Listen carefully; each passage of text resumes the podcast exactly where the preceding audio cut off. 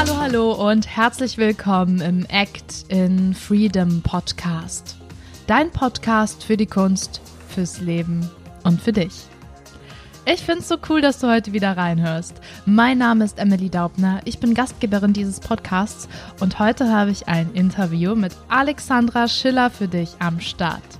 Alexandra ist ehemalige Tänzerin, Schauspielerin, Stand-up-Comedian, Moderatorin und Sprecherin. Und wir reden heute über das Thema Habe den Mut, etwas abzubrechen. Diese Folge ist für alle diejenigen, die vielleicht schon mal so die Intuition, den Antrieb verspürt haben, dass das, was sie machen, gerade nicht unbedingt das Richtige ist, dass sie die Neugierde haben, mehr dazu zu lernen und vielleicht ja nochmal so einen kleinen äh, Popotritt brauchen. Für alle die, die generell Interesse an Kunst haben, weil Alexandra wirklich schon viel gemacht hat und für alle, die einfach mal was Neues ausprobieren möchten.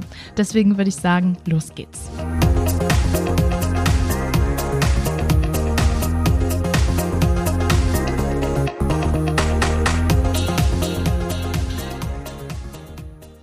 Heute habe ich Alexandra Schiller hier im Podcast. Ich freue mich sehr, dass du da bist.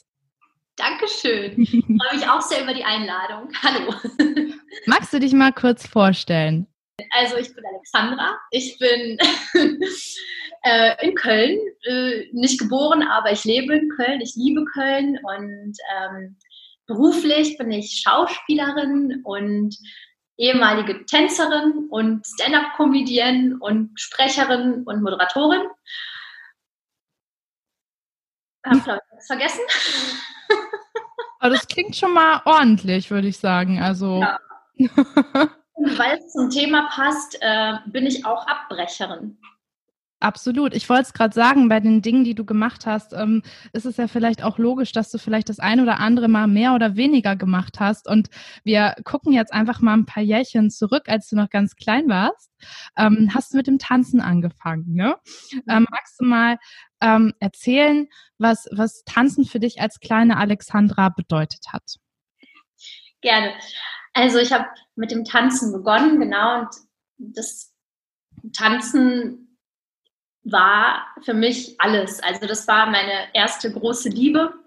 Ich habe begonnen mit, also relativ spät, wenn man dann sieht, was ich gemacht habe, ähm, eigentlich schon zu spät begonnen, da war ich knapp zehn und habe mit klassischem Ballett begonnen. Und ich komme, also meine Familie ist russlanddeutsch und ich konnte bis zu meinem sechsten Lebensjahr kein Deutsch sprechen und habe das hier erst gelernt in der Schule und ich glaube, dadurch war ich auch immer so ein bisschen schüchtern. Mhm. Und im Tanz war das einfach egal. Also ich habe dieses Tanzen einfach für mich entdeckt, wollte halt irgendwie ein Hobby haben und bin eine Tanzschule oder eine Ballettschule und habe gemerkt, hey cool, hier muss ich nicht alles verstehen, was die erzählen, sondern ich muss einfach nur nachmachen. Mhm. Und ja, das konnte ich irgendwie ganz gut. Es hat gut funktioniert und es war dann irgendwann auch eine gute Ausrede, glaube ich, für mich, weil wie gesagt, ich war glaube ich, ein, schüchternes Kind erstmal so in der Grundschule und hatte dann auch, ja, hatte dann schon ein paar Freunde, aber ich glaube jetzt nicht so viele. Und es war dann immer eine gute Ausrede für mich auch zu sagen, ja, nachmittags habe ich Tanztraining und ich hatte dann am Ende irgendwie so 20 Stunden die Woche Tanztraining, also einfach nach der Schule noch freiwillig und ich fand es toll und ich wollte nichts anderes machen so. Also das war echt so meine erste große große Liebe. Mhm. Ja. Genau und ja, ich habe dann, also es ist dann so weit gekommen, ich habe mit zwölf entschieden, ich werde Tänzerin und das habe ich dann eigentlich durchgezogen. Also ich habe auch in den, in den Ferien keinen Urlaub machen wollen oder so. Ich habe mir zu Geburtstagen, zu Weihnachten immer, wenn es ging, äh, Tanzstunden gewünscht oder irgendwelche Tanztrainingsklamotten oder Spitzenschuhe fürs Ballett oder Flamenco-Schuhe oder was weiß ich. Also immer irgendwie in dem Zusammenhang und habe dann in den Ferien immer trainiert und habe dann ja, mich selbstständig auch darum gekümmert und habe mit 15 gesagt, so, ich ziehe jetzt aus. ich bin dann auf so eine, ähm, auf ein Tanzgymnasium gegangen in Essen-Werden. Da kann man Tanzabitur machen. Und ich habe, also ich hätte das wahrscheinlich jetzt nicht ohne Unterstützung meiner Familie gemacht. Ich habe da schon ein großes Glück, dass ich unterstützt wurde auch von meiner mhm. Familie. Aber so der Impuls ging immer von mir aus. Und ich wollte das unbedingt machen. Und genau, bin dann auf, ähm, nach Essen-Werden auf das Tanzgymnasium, habe dann aber zwei Jahre später gesagt, nach der 10. Klasse oder während der 10. Klasse schon gesagt, Abi brauche ich nicht. ich weiß, was ich werden will und ich bin dann vortanzen gegangen und bin dann angenommen worden an der Hochschule für Musik und Darstellende Kunst in Frankfurt und habe daraufhin die Schule abgebrochen. Also habe, was heißt abgebrochen? Das erste Mal was abgebrochen. Mal was abgebrochen. Ja, und das hat ganz gut funktioniert, das Abbrechen, weil es ging ja dann so weiter, wie ich wollte. Also ich habe dann Tanz studiert und ja, also es war ja in dem Sinne, es war ein Abbrechen natürlich. Ich habe halt das Abi nicht gemacht, aber ich habe ja trotzdem einen Abschluss, also mittlere Reife. Und ich habe mir dann immer gesagt, ja, Abi kann ich auch nachholen. Also es war jetzt nicht so zu sagen, also es war jetzt nicht so eine schwierige Entscheidung für mich tatsächlich, weil ich wusste, es ist nichts verloren. Ich kann immer noch alles nachholen, wenn ich will. Und wahrscheinlich kam dir auch zugute, dass sich deine Familie unterstützt hat, ne? Weil ich kann mir jetzt vorstellen, dass viele, die das jetzt hören, denken, oh mein Gott, meine Eltern haben damals gesagt, Kind, mach auf jeden Fall was Richtiges, ne? Und äh, Schule abbrechen, ich glaube, das war einfach vor ein paar Jahren auch noch so ganz, ganz schlimm. Ähm, waren deine Eltern cool damit? Ja, also ich glaube, ich kann das total verstehen. Also erstens waren meine Eltern cool damit. Mhm. Da habe ich wirklich also ich, es ist mir auch bewusst, dass es ein Riesenglück ist. Ich glaube aber, das ist auch so, das hängt auch damit zusammen, dass sie auch schon mitgemacht haben, dass ich mit 15 ausgezogen bin, auch das schon unterstützt haben. Aber ich glaube auch, weil sie gemerkt haben, wie ernst es mir ist. Ich meine, ich habe ja nicht umsonst, wie gesagt, 20 Stunden die Woche nach der Schule immer noch trainiert und ich bin, also so die Ballettschule war mein zweites Zuhause und ich, ich wäre gern noch länger da geblieben. Also ich war total verrückt danach und ich glaube, wenn Eltern sowas sehen, müssen sie natürlich auch erstmal sehen. Ne? Also es gibt ja auch Eltern, die das nicht sehen wollen vielleicht. Aber in dem Fall hat eins zum anderen geführt und es hat einfach gepasst. Und ähm, ich habe das quasi im Vorfeld ja schon, also nicht nur behauptet oder gesagt, sondern ich habe ja auch wirklich was dafür getan. Mhm. Und wäre das anders gewesen, hätten die das vielleicht auch nicht unterstützt. Aber dadurch, dass ich wirklich nichts anderes machen wollte und mein, ja, meine ganze Freizeit eben bei der Ballettschule verbracht habe, äh, ja, konnten sie nicht anders, als es zu unterstützen. Wenn man dich jetzt so hört, ne, dann würde man ja meinen, okay, die ist ja heute bestimmt immer noch Tänzerin, äh, die hat irgendwie alles dafür gegeben, Schule abgebrochen. Aber nein, also was, was ist denn passiert, dass du deine Tanzkarriere abgebrochen hast, Mann?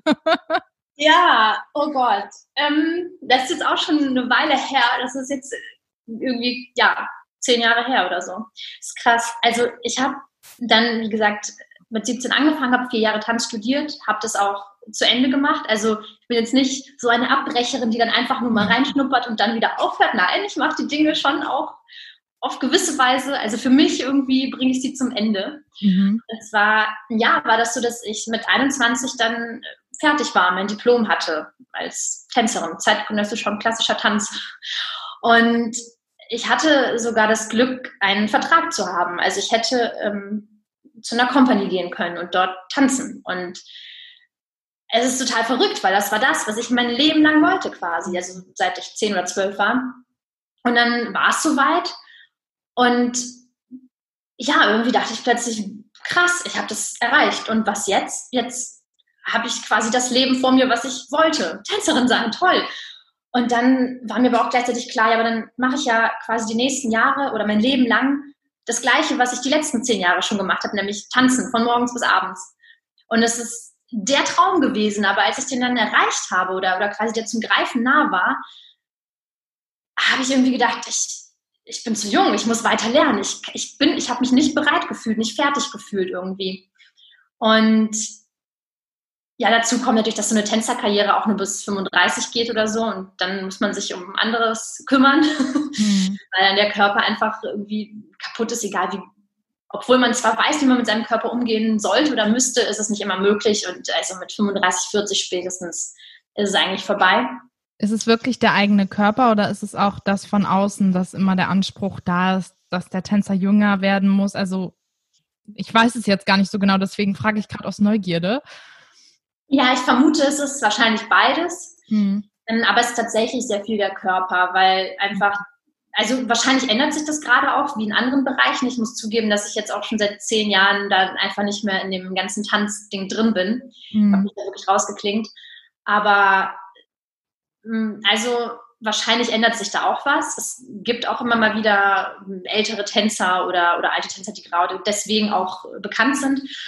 Aber so im Großen und Ganzen kannst du das halt einfach irgendwann nicht mehr leisten. Klar, der eine Körper macht vielleicht noch bis 45 mit oder so. Ähm, aber so im Allgemeinen ist es einfach schon sehr früh vorbei, weil es war einfach so ein Verschleiß. Mhm. genau. Ja, und dann kam eben vieles zusammen. Ich habe dann Gesangsunterricht genommen, noch neben dem Tanzstudium und habe da ja zum ersten Mal gemerkt, so mit 2021, ey krass, ich habe eine Stimme. das ist total, also hatte ich einfach vorher nicht und habe mich da nie mit beschäftigt und ja, fand das total interessant, dann auch eine ganz andere Atmung zu haben als, als Tänzer. Und habe durch Zufall von einer Schauspielschule erfahren, die ihren Fokus auf, ja, vor allem auf Kameraarbeit richtet. Und ich hatte mich vorher noch nie damit beschäftigt, hatte mich vorher auch nicht wirklich interessiert, weil ich so, ja, so fanat in dieses Tanzen war. Mhm. Plötzlich dachte ich, ja, das ist ja super spannend für ein Kameraschauspiel. Wow. habe mich da mal so ein bisschen informiert und ja, also ich muss dazu sagen, ich glaube, dass diese, ich habe ja gesagt, so der Tanz war meine erste große Liebe. Mhm. Und wenn man jetzt dieses Beispiel nimmt, dann war es da, glaube ich, einfach an der Zeit, wie in so einer Liebesbeziehung, dass man einfach, dass ich gemerkt habe, es, dieses Feuer, diese Liebe ist nicht mehr da, weil das Studium hat es einfach irgendwie ausgelöscht. Also mhm. ja, das Herz war nicht mehr so dabei. Es war, es ging, war wirklich einfach sehr streng, sehr technisch und ähm, ja, ich habe irgendwie dieses Feuer so ein bisschen verloren und habe das dann irgendwo anders jetzt gesucht. Ne? Und dann, ja, wie gesagt, habe ich von dieser Schauspielschule erfahren, habe mich da ein bisschen informiert, habe mich vorbereitet, habe auch an der Hochschule in Frankfurt, wo ich studiert habe, da konnte man auch Schauspiel studieren, da habe ich dann mit so ein paar äh, Schauspielern ein bisschen zusammengearbeitet, um mich vorzubereiten. Und dann habe ich an der Schauspielschule vorgesprochen und wurde genommen. Und ja, von da war klar, dann habe ich natürlich diesen Vertrag nicht unterschrieben fürs Tanzen und also habe wirklich von heute auf morgen nach zehn Jahren nichts anderem nicht gesagt, so, ich schließe diese Tür. Was, ja. Ist dir das ähm, leicht gefallen in dem Moment? nee. es klingt so leicht immer. Also ja und nein, eigentlich beides. Also eigentlich ist mir diese Entscheidung, die war für mich sehr klar. Aber leicht war sie nicht. Also es war natürlich auch ein Prozess. Es war nicht, so wie ich es jetzt gerade gesagt habe, plötzlich vorbei. Es war nicht, ich bin morgens aufgewacht und das war's, sondern es war natürlich ein laufender Prozess. Das Studium war hart und anstrengend. Es wurde immer weniger, also mein Herz war immer weniger dabei und ich habe natürlich mich einfach auch umgehört und umgesehen, was gibt's noch und so weiter. Also es war natürlich eine Entscheidung über einen längeren Zeitraum. Und ähm, ja, vor allem war es das, dass ich dass ich einfach wusste, ich muss mich weiterentwickeln, ich muss weiter lernen. Also ich dachte, ich bin 21, das kann nicht sein, dass ich jetzt dann fertig gelernt habe und jetzt in Anführungszeichen nur noch das mache, was ich schon kann. Also natürlich entwickelt man sich da auch noch weiter, aber ich hatte das Gefühl, so viel mehr geht da nicht, weil im Studium machst du schon, also ich war quasi an, an, an der Grenze dessen, was ich so leisten kann. Mhm. Ich hätte natürlich künstlerisch noch sehr viel lernen können, aber ja, ich hatte einfach das Gefühl, das wird jetzt nicht mehr so viel besser. Ich glaube, das ist auch super wichtig für die Zuhörer gerade, ne? weil es geht ja auch darum, heute um den Mut zu finden, etwas abzubrechen. Und ich glaube, du hast es irgendwann intuitiv gemerkt, da fehlt noch was, es reicht mir nicht. Vielleicht auch diese Gedanken, war es das jetzt? Und ich bin mir ziemlich sicher, dass viele Menschen diese Gedanken haben und es dann vielleicht aber nicht machen und sich nicht trauen und ihrem Gefühl nicht nachgehen. Und ähm, du hast es jetzt eben gemacht. Du hast natürlich was gewählt, was schon auch verwandt ist zum Tanz und nicht einen völligen Break gemacht, sondern du hast eigentlich dein Wissen erweitert mit der Schauspielerei. Und ähm, ich finde das total gut, dass du da gesagt hast, ich, ich nehme da einfach was hinzu, weil es heißt ja nicht für immer äh, Bye-bye, sondern das Tanzen ist ja in dir drin, das nutzt du für dich. Und jetzt komme ich auch zum nächsten Punkt. Hat dir denn dieses Körpergefühl, was du durchs Tanzen bekommen hast, hat dir das geholfen in der Schauspielerei? Mm, ja, ich denke schon. also weil, weil auch klar, Körper kommst nicht drum rum, du hast einen Körper, kannst nicht ablegen, hast du immer dabei, egal was du machst. Und gerade im Schauspiel ist natürlich auch ein Werkzeug. Und ich habe bei, beim Schauspiel dann ja wirklich von null angefangen, also ich hatte da gar keine Vorerfahrung. Ähm, ja, und das hat mir schon eine Sicherheit gegeben, glaube ich, einfach zu wissen, egal was ich noch nicht kann im Schauspiel, so der Körper, den habe ich dabei und den kenne ich und da weiß ich einfach, was ich mache. Ich weiß zu jeder Zeit, wie ich meinen Körper unter Kontrolle habe. Mhm. Also das hat mir schon enorm geholfen. Ja, also auch so als Beispiel, wenn, wenn du, wie gesagt, ich habe mich dann ja sehr auf, auf den Filmbereich fokussiert und da ist es so, im Theater hast du natürlich einfach eine lange Probenzeit. Du kannst Dinge choreografieren und Dieses Wort. Ja, an der Sprache, da scheitert es manchmal. Also im Theater, da kannst du ja wirklich äh, lange dir Zeit nehmen und Dinge auch choreografieren. Und ähm, beim Film ist es so, du kommst ans Set und du musst einfach schnell funktionieren und du kennst zwar deine, deine Rolle und deinen Text, aber du kennst noch nicht irgendwelche Laufwege zum Beispiel. Und dann kriegst du einfach Anweisungen. Ja, da fängst du an, du kommst zur Tür rein, läufst dahin, da nimmst du das in die Hand, da gehst du rüber. Und das, sich das alles quasi zu merken, ist dann, weil es für mich als Tänzerin gar kein Problem. Also es lief einfach nebenbei. Das heißt, ich hatte hatte dann nur noch, nur noch ähm, das, das Ding, dass ich mich auf die Rolle und auf den Texten zu konzentrieren musste. Also ich glaube, da hat es mir schon geholfen. Allerdings muss ich dazu sagen, dass ich glaube, es hat auch ein bisschen gehindert, weil ich schon glaube, dass ich gerade am Anfang schon sehr die Tänzerin war einfach, weil dieses, diese Körperlichkeit, einfach dieses ganz aufrechte, Bauch eingezogen, flache Atmung, das macht ja was mit dir. Und das habe ich am Anfang dann noch mit zu kämpfen gehabt. Also das war immer so der Kritikpunkt, egal was ich gespielt habe, da war immer ein bisschen Tänzerin mit dabei. Mhm. Also es hat auf der einen Seite viel geholfen, und natürlich konnte ich dann auch Anweisungen umsetzen, aber so eine Grundtänzerspannung war irgendwie immer da. Und das hat, also mittlerweile vermisse ich sie manchmal. aber es hat, äh, ja, es hat am Anfang ein bisschen gedauert tatsächlich. Ja, genau. Ja, plus ich glaube auch körperlich, also man arbeitet ja als Schauspielerin natürlich auch mit dem Körper und Emotionen gehen durch den Körper. Und ich also ich äh, habe halt keinen Vergleich, ich kenne nur mich. Ja. So es gibt ja einfach ganz verschiedene Ansätze, ähm, sich der Kunst, der Schauspielkunst auch zu nähern. Bei mir zum Beispiel war es genau andersrum. Ich hatte überhaupt gar kein Körpergefühl. Bei mir war mhm. alles im Gesicht, in der Mimik. Und ähm, ich will einfach auch verdeutlichen für alle, die zuhören, dass es da ganz viele verschiedene Wege gibt und dass das, was du vorher gemacht hast, immer auch helfen kann ähm, in, der, in der Schauspielkunst, dass du das mit reinnehmen kannst. Ob das jetzt Körper ist, äh, Gedanken, Emotionen, was auch immer. Dass es da einfach verschiedene Wege gibt. Und ja, es kann ein Fluch sein, es kann aber auch ein Segen sein. Aber im Endeffekt ist es ja die Frage, wie man dann die Balance zwischen diesen Dingen findet. Mhm. Ja, und dann bist du zur Schauspielschule gegangen. Wie ging es denn dann weiter? Genau, und dann bin ich mit der Schauspielschule fertig gewesen und habe ein paar Studentenfilme, Kurzfilme gedreht, habe mein Demoband quasi mir zusammengesammelt, habe mich beworben bei Agenturen und äh, ja, kam nicht der große Durchbruch. Mhm.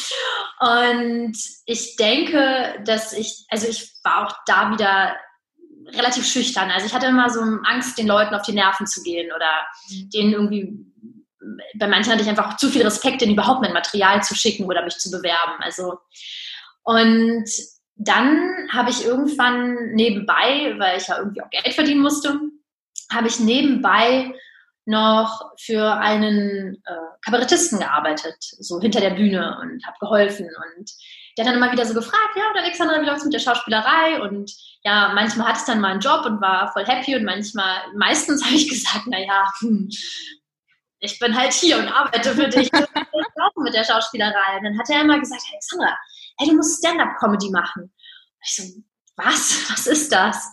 Also ich hatte gar keine Ahnung davon und hatte auch überhaupt kein Interesse, weil ich war ja Schauspielerin. Mhm. Und ja, irgendwie ist es aber dann doch hängen geblieben, weil er das öfter gesagt hat.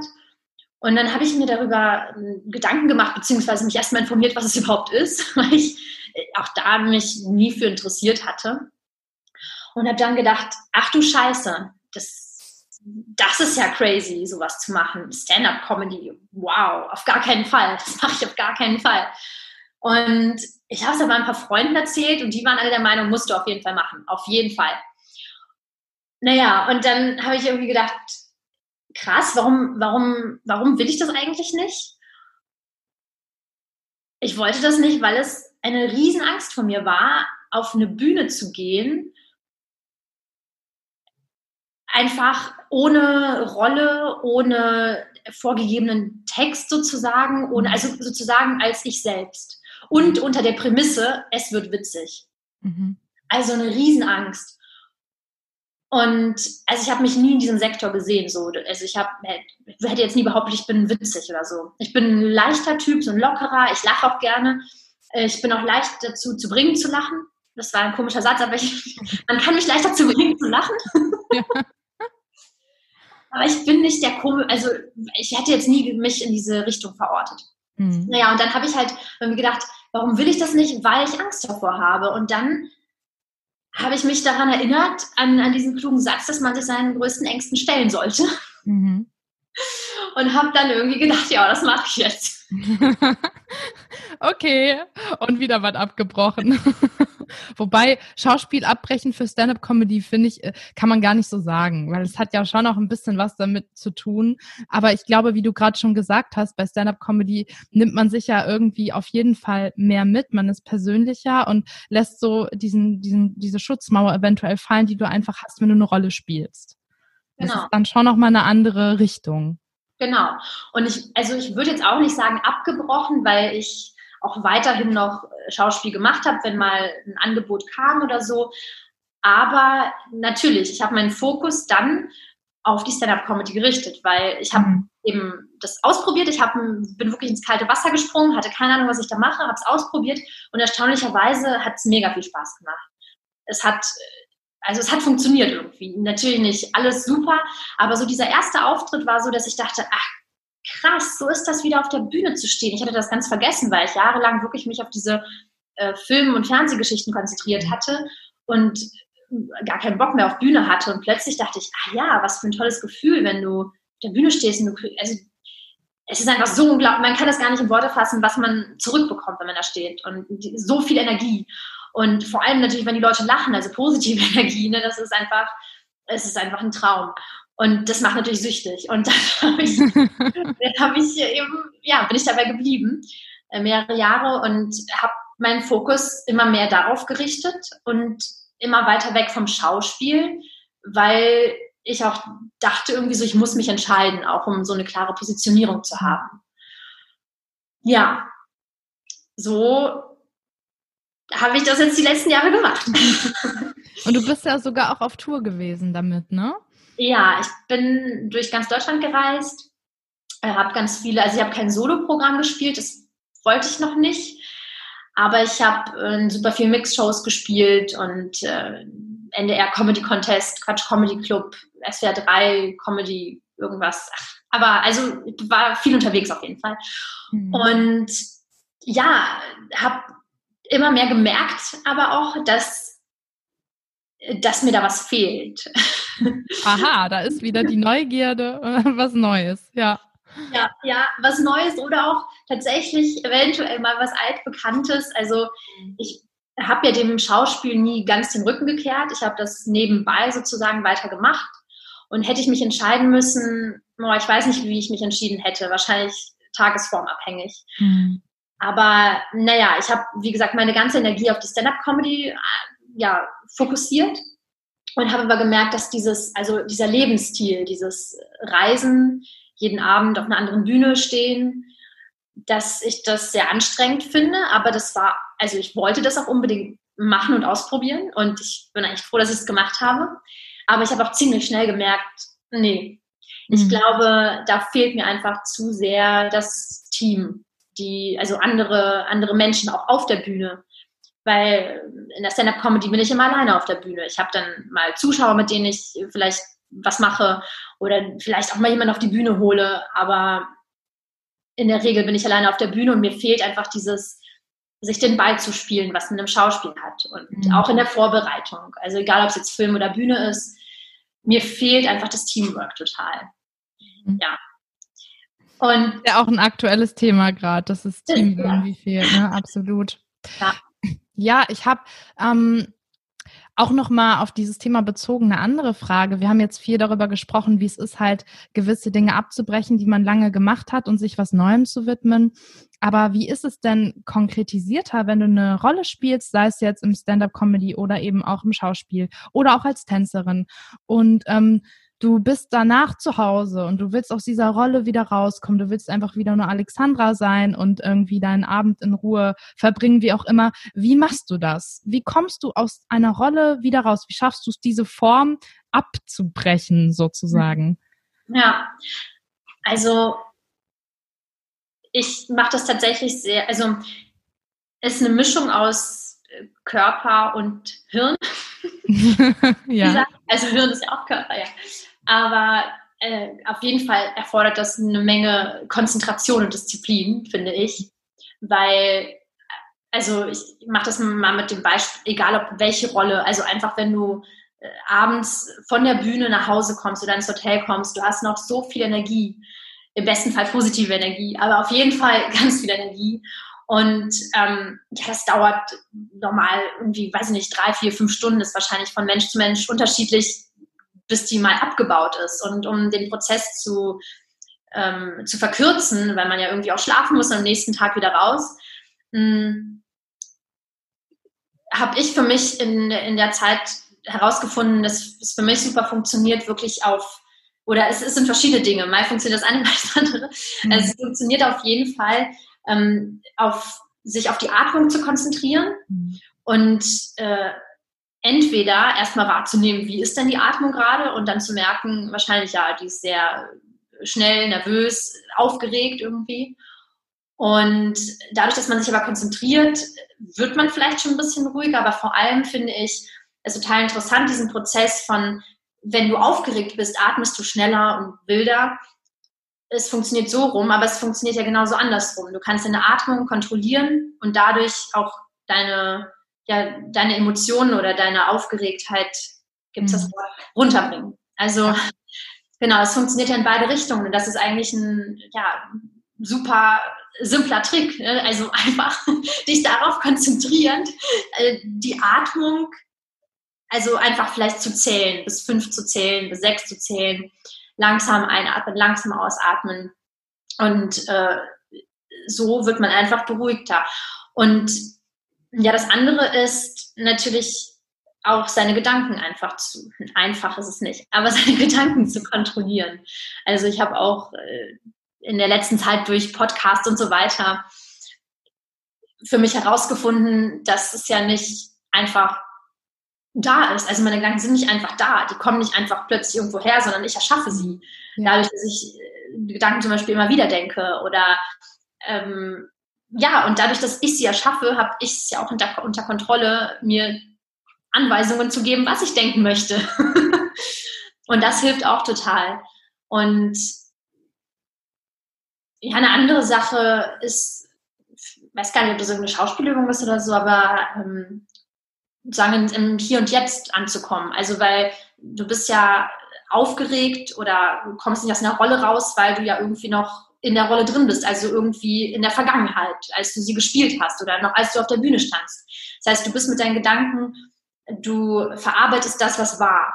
Aber sich dann wirklich ganz aktiv in das Hier und Jetzt zu holen, hilft total. Also sich wirklich einfach darauf zu konzentrieren, keine Ahnung, vielleicht Gegenstände zu benennen, die gerade im Raum sind oder nochmal eben auf die Atmung, auf seinen Körper zu achten. Also aber wirklich ja, es ist nicht immer so einfach, für mich auch nicht. Aber es gibt ja, es gibt ja verschiedene Wege, um, um mhm. da wieder zurückzukommen. Aber ich finde gerade ganz spannend, ähm, ich habe dich jetzt gefragt, was machst du, um aus der Rolle rauszukommen? Aber im Endeffekt sind die Übungen, die du genannt hast, auch genauso gut, um vor einem Auftritt wieder bei sich anzukommen. Und das ist dann egal, ob es Tanz, Schauspiel oder Stand-up-Comedy oder, ähm, keine Ahnung, du musst vor deinen, vor deinen Mitarbeitern sprechen, äh, hast ein eigenes Business. Das kannst du auf so viele Bereiche übertragen.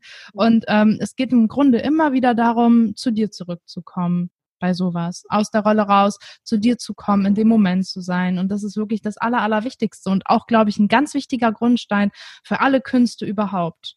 Weil mhm. du immer in dem Moment bist, dein Körper, deine Gedanken, deine Gefühle. Und das ist halt ähm, super, super wichtig. Deswegen danke, dass du das nochmal gesagt hast. Gerne. das ist auch eine echt gute Frage. Also ich, ja, ist auch, glaube ich, also ich danke dir wirklich dafür, weil ich seit, weil du mich das gefragt hast, wir haben ja im Vorfeld schon darüber geredet kurz und ich wusste, wahrscheinlich kommt diese Frage. Habe ich mir da schon Gedanken drüber gemacht und es ist, ja, hat sich irgendwie so automatisiert bei mir teilweise, mhm. aber ohne dass ich mich jetzt jemals hingesetzt hätte und gesagt hätte, okay, ich brauche jetzt eine Methode, um irgendwie da runterzukommen oder rauszukommen. Aber ähm, vielleicht kann ich das auch noch optimieren, dadurch, dass ich mir jetzt mehr Gedanken darüber mache, durch deinen Anstoß. Also es ist echt ziemlich gut.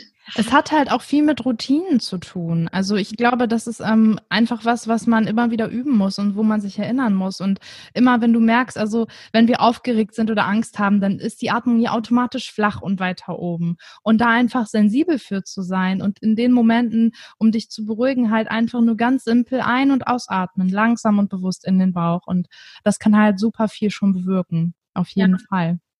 Ja. Ja, ähm, wie ist es denn aktuell bei dir? Also ich meine, klar, ähm, künstlerisch sind wir alle jetzt ein bisschen zurückgeworfen worden im letzten Jahr. Gibt es irgendwas, woran du gerade arbeitest, was gerade Thema bei dir ist?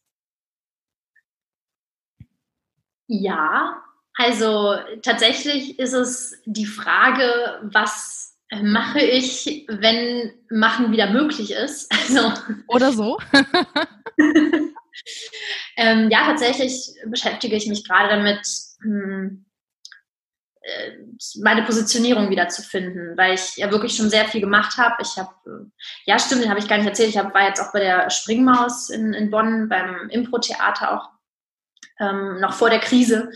Und das ist auch was, was mich total reizt, äh, Impro-Theater, weil, also ist, glaube ich, noch immer auch ein bisschen verpönt unter manchen Schauspielern. Ähm, weil es ja, also ist es, glaube ich, auch ein Bereich, wo es auch viele Laien gibt, teilweise. Es kommt natürlich auf die Gruppe an. Aber es ist einfach, ich habe das Gefühl, das verbindet einfach so viel von dem, was ich auch schon gelernt habe. Ne? Da kann ich wirklich alles äh, sagen mit einbringen. Und ja, ich kann noch nicht 100% sagen, also ich bin selber mal gespannt, wo es hingeht bei mir, aber ich habe schon so den Plan, wieder mehr mich auf Schauspiel zu fokussieren weil ich einfach dieses, ich liebe einfach die Art der Zusammenarbeit, mhm. wenn es optimal läuft. Natürlich gibt es immer mal wieder auch äh, andere Beispiele, aber also im Optimalfall einfach wirklich dieses, dieses Teamwork, dass so viele Menschen, also jetzt beim Film zum Beispiel, so viele Menschen an, an, an einer Sache arbeiten, aber jeder seine Aufgabe hat, jeder in einem kleinen Rädchen, also jeder quasi ein kleines Rädchen ist und nur wenn es alles perfekt zusammenspielt, kommt ein richtig geiles Ergebnis dabei raus und ich mhm. liebe das einfach irgendwie. Also ich bin schon, ich habe gemerkt, ich kann sehr gut alleine arbeiten, ich kann mich auch gut organisieren und so weiter, was ja irgendwie viele Künstler, glaube ich, nicht können, sagt man ihnen nach. Aber es macht mir nicht so Spaß, das erfüllt mich nicht. Also ich will und brauche andere Menschen um mich rum und brauche genauso den Rückzug, aber ähm, ja, so für die Arbeit hat mir das schon sehr gefehlt. Also es wird auf jeden Fall wieder in so eine Teamrichtung gehen bei mir.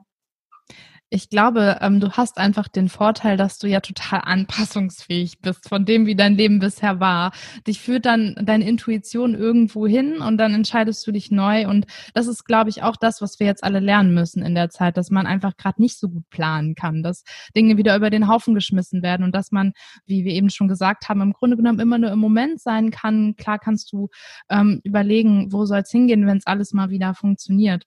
Aber äh, im Ende, am Ende zählt halt das Jetzt immer. Und ähm, ja, das, was halt gerade so künstlerisch im Kopf rumwirbelt. Und ähm, ich möchte jetzt ganz gerne zum Abschluss nochmal, um so dieses Abbrechen und dein Leben äh, abzuschließen, gerne nochmal schauen, kannst du vielleicht nochmal konkret für die Zuschauer, äh, Zuhörer, sorry, sagen, ähm, was hat dir jetzt wirklich geholfen, dass du bei dir bleiben konntest, dass du dich so entscheiden konntest, zu sagen, nee, ich mache jetzt aber das und ich mache jetzt das. Mhm. Kannst du das vielleicht nochmal konkret sagen, auf den Punkt bringen? Ja, also ich glaube, es war einerseits die erste gute Erfahrung, das kann man natürlich jetzt niemandem irgendwie vorschreiben, das ist halt so oder ist nicht so, aber es war tatsächlich diese erste große Entscheidung, die Schule abzubrechen und zu studieren, mhm. dass das gut funktioniert hat und geklappt hat und dann auch so war, wie ich es mir vorgestellt habe. Ähm, und zum anderen ist es so, dass ich da früher auch anders war. Ich war früher in, also einfach sehr verbissen, egal was ich gemacht habe, ich war einfach sehr verbissen. Und ich gemerkt habe, es ist einfach eine Entscheidung, sich gut zu fühlen oder glücklich zu sein oder so. Also es ist wirklich einfach eine Entscheidung. Und ähm, ich frage mich also einfach vor jeder Entscheidung, egal ob groß oder klein,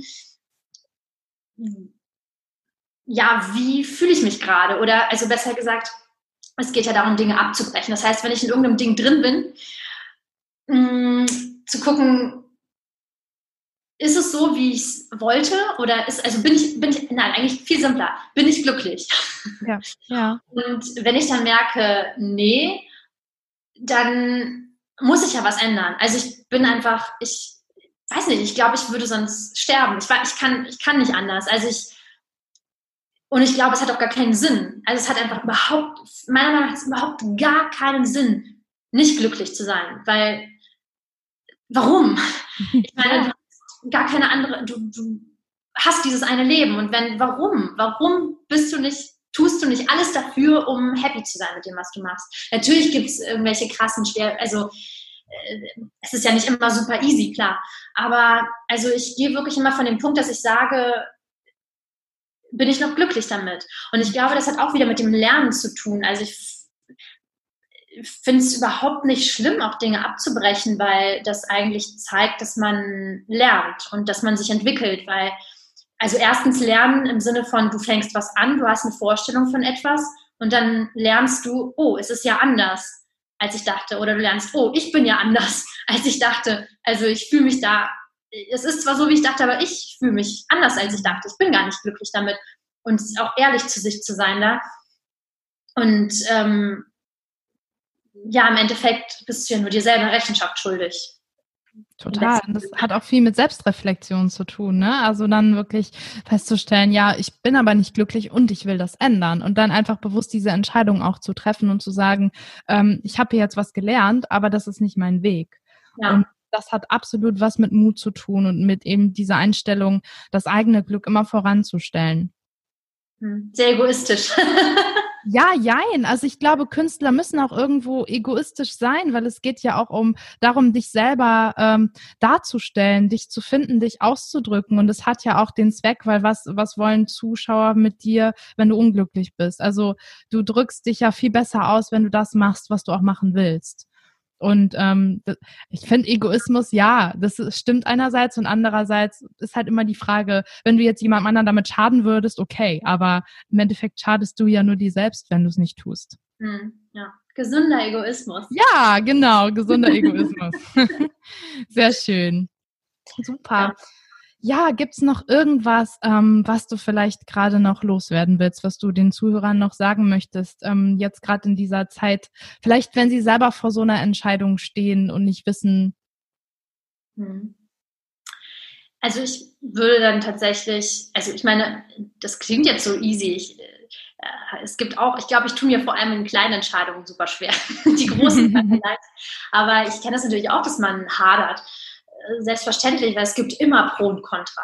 Mhm. Und ich, mh, hm, ja, ich denke, das eine ist im Hier und Jetzt sein, aber das andere ist natürlich auch unsere Fähigkeit, sagen, mit unserer Vorstellungskraft in die Zukunft zu blicken. Also ob das dann stimmt oder nicht, aber wir können uns ja ausmalen äh, vor einer Entscheidung, wie wird es sein, wenn ich diese Entscheidung so treffe und wie wird es sein, wenn ich diese Entscheidung so treffe. Und dann einfach in beide Szenarien mal reinzuschauen und zu gucken, ne? oder wenn man quasi was nicht, sich nicht traut, etwas abzubrechen, das weiterzuspüren, sagen, okay, dann ich traue mich nicht. Was passiert dann in den nächsten fünf Jahren, wenn ich mich das weiter nicht traue? Was ist in den nächsten zehn Jahren? Und ähm, bei mir zum Beispiel ist es einfach immer die, ich weiß nicht, ob es Angst vor Stillstand, Angst ist es, glaube ich, nicht, aber ich, ich also ich glaube, ich kann ich, ich, kann, ich kann mir Stillstand einfach nicht vorstellen irgendwie. Also es muss irgendwie mal weitergehen und vorangehen. Und äh, wenn ich mir so ein Szenario vorstelle und ich habe das Gefühl, so ey, in fünf Jahren, wenn ich das so entscheide, bin ich in fünf Jahren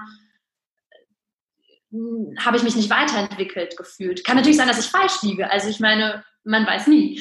Ja. Aber ja, also ich würde tatsächlich ganz klassisch vielleicht Pro- und Kontralisten anlegen, zu sagen, mhm. wenn ich mich so entscheide, was ist Pro und Contra, wenn ich mich so entscheide, was ist da Pro und Contra und dann aufzuwiegen und wo und dann die entscheidende Frage, in welchem Szenario wäre ich glücklicher mhm. und vor allem, was ist das Worst Case, was passieren kann, weil in den meisten Fällen ist es gar nicht so schlimm. also, ja total gut. Danke dir, dass du das nochmal so ähm, jetzt gesagt hast. Ich würde sagen, wir sprechen uns nochmal in zehn Jahren und mal gucken, was du dann bis dahin noch alles gemacht hast. Aber jetzt erstmal vielen Dank, dass du heute hier warst im Podcast. Ich fand es super schön, mich mit dir auszutauschen und glaube, dass ganz viele jetzt vielleicht auch so einen kleinen Kick bekommen haben, nochmal zu gucken, wie geht's mir eigentlich gerade mit dem, was ich mache und vielleicht äh, eine Entscheidung treffen. Also danke dafür.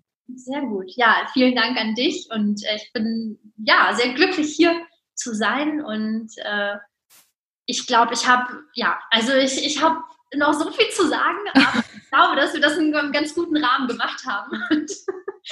Vielleicht dann im nächsten Interview. Da äh, findet sich bestimmt noch mal Raum. Aber bevor ich das vergesse, jetzt möchte ich gerne noch mal, ähm, dass du sagst, wenn die Leute jetzt Bock haben, mit dir zu arbeiten, ein Team zu bilden, wie auch immer, wo kann man dich denn finden, erreichen? Erzähl. Man kann mich erreichen, indem man meinen Namen einfach googelt. Alexandra Geil, das hat bisher noch keiner gesagt. Google doch einfach mal meinen Namen, Leute, ey. ja, oder man kann natürlich auch alexandra-schiller.com eingeben oder mich auf Facebook und Instagram finden, aber immer einfach meinen Namen eingeben und dann nach der blonden Person suchen. Ja, also Alexandra Schiller. Okay. Ja. Ich verlinke das nochmal alles in den Show Notes. Äh, wer jetzt nicht äh, aufgepasst hat, ähm, genau, dann auf jeden Fall mal bei Alexandra vorbeischauen. Ich glaube, da ist immer was los. Immer viel Bewegung, finde ich sehr gut. Und dann ähm, bedanke ich mich jetzt ein letztes Mal bei dir und bei euch, liebe Zuhörer. Wenn euch jetzt die Folge gefallen hat, dann freue ich mich sehr, wenn ihr uns da einfach ein Feedback da lasst, euch mit Alexandra connectet und die Folge vielleicht auch weiterempfehlt. Und ansonsten ähm, nehmt euch jetzt wirklich die Impulse raus, die ihr gerade braucht. Und dann würde ich sagen, hören wir uns in der nächsten Folge. Bis dahin, macht's gut, ciao. Tschüss.